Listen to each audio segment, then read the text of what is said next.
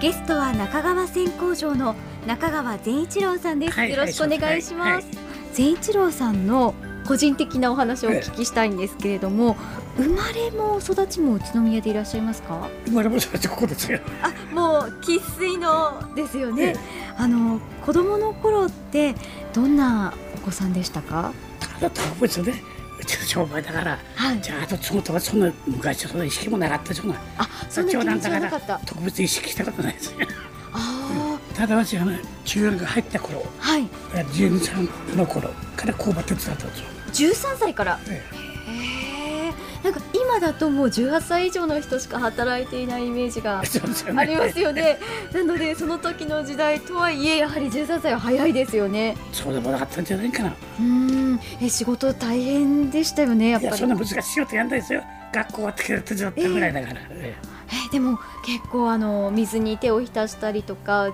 重いもの持ったりとかきついお仕事もありますよ特ね。別そんな感じなかったし、感じなかった。ただ試験の時も、そういう試験勉強しなくちゃならないのに、はい。マジでちょっと手伝ってやってやって。えーお父さんの命令はもう絶対ですからそうね。。お父さん厳しかったですか？あので私おじさんがいたんですよ私おじさんがええあの交番のやってたんですよはい。それからあれどうしたったんですよあ、そのおじさんが丁寧に教えてくださったんですか。だから戦前だからねはい。今の新しい診療なんかは全然ダメなんですよああ、そのやっぱり変わる時期でもありますよね。いろんなそうですこねとが変わっていく時期で、そのやり方も変化があったりしましあたったか。んうですよーん。あの我々昭和22年にねはい。法人したんですよええで私は25ぐらいの時ですはい。その時から代表者でやってんだから大丈夫あ、もう25歳で代表だったんですか。それはお父様もご健全でいらっしゃっええ丈夫だったたけれども任されたと。えプレッシャーとかなかったですかえ。どんな気持ちでしたか。25歳で任されて。えそういう際でやげちゃったからそのどんだけ食うのも大変だからうーんとにかく必死でやっていたという感じですかいい人もしょうがなくてやったんですよ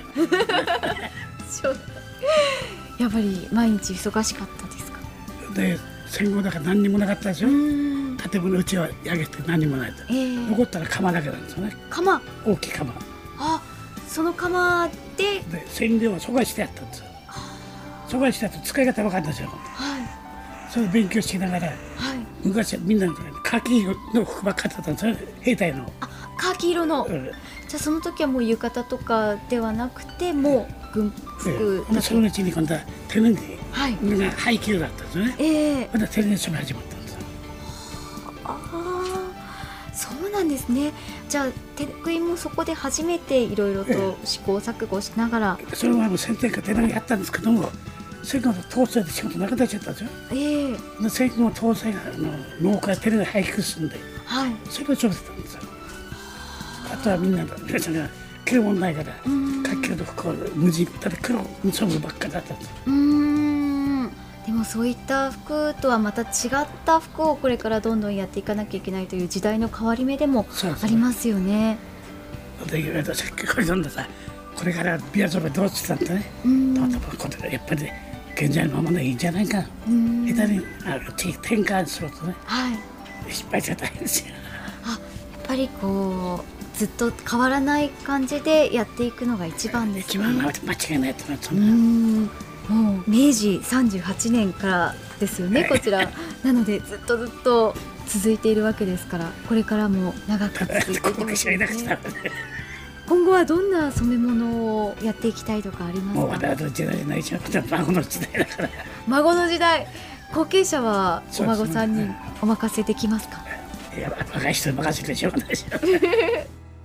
こちらの方がお孫さんなんですねあどうも中川ゆきと申しますはじめましてどうもはじめましてすごくお若いですよねあありがとうございますはい先ほど社長からもその若者に技術を伝えていくことの難しさなどもはいお話しいただいていたんですけれども、継いでいく側としてははいどんな気持ちですか、そうですねやっぱり昔からの技術も本当にどんどん継承していってはいであとはどんどんどんどん求められる仕事も非常に難易度が本当に上がってきてるんでええさらにそこから新しい技術とかをこう発見して発展させてどんどんどんどん新しい染め方とかーんそういうものを作っていけたらなとは思ってますけどはい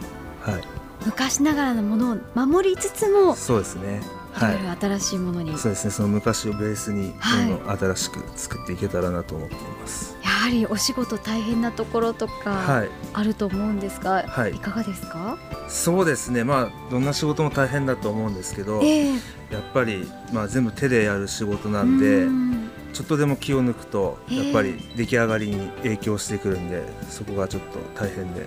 あの一生懸命やんなきゃなっていう思いで1センチでもずれたらダメなんですもんね。そうですねあの、うん片付けなんか1センチずれたらダメだし、まあ、どの工程でもちょっとでも失敗するとうん全ての仕事がダメになってしまうんで本当に気をつけてはい、やらないといけないなと思ってますはい失敗が許されないのかなという気がするんですが、はいあのゆきさんご自身は失敗とかされたことありますか？あもう失敗の連続ですねまあ僕もまだあのええ、始めて6年とか7年ぐらいしか経ってないんではい。や日々失敗してそこでまあいろいろ勉強してやっているっていう毎日ですはいえー、じゃあ逆にはいこんなところをやっていて楽しいなとか、こんな風にやりがいを感じるという部分もありますか、まあ楽しいのは楽しいっていうかやりがいを感じるのはやっぱり出来上がったはいそういう反物あの浴衣とか手ぬぐいがすごいお客さんに喜んでもらえるとかえー、あとは注文通りの色が出たとかうーんそういう注文通りの出来上がりになった時がやっぱりやりがいというか嬉しい時ですねあはーいこう染めてみないとどんな色になるかっていうのはなかなかそうですね一応こう色を作って見てみるんですけど、ええやっぱり染め上がった時の色とは微妙にうーん違ってくるんでやっぱり染めてみないとはいわからないっていうところはありますね本当に最後まで気が抜けないですね。そうですねはい、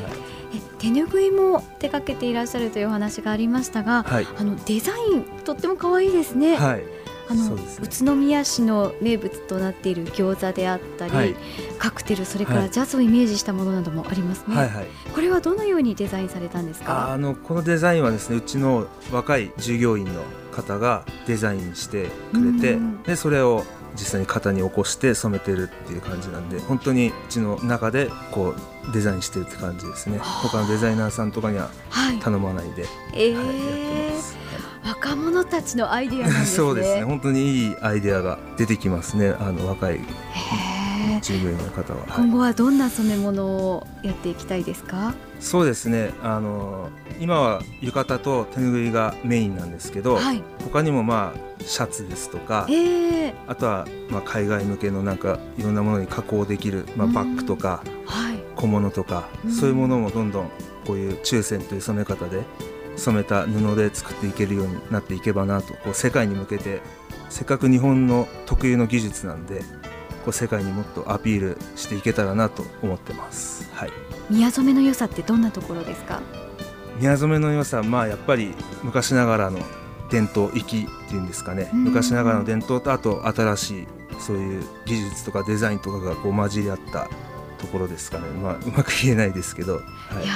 ーでもこれからますますいろいろなところであの宮染めがこう皆さんに楽しんでもらえるようになるといいですねそうですねそうですねせっかく都に生まれたのですからみんなで宮染めの はい、はい、手ぬぐいやシャツを買って皆さん、はいはいまだまだ宇都宮でもちょっと知名度低いんであそうですか本当にみんなが知っていただけるようにもっと頑張っていきたいと思いますはい、今日はどうもありがとうごあざどいうましもありたがとうございます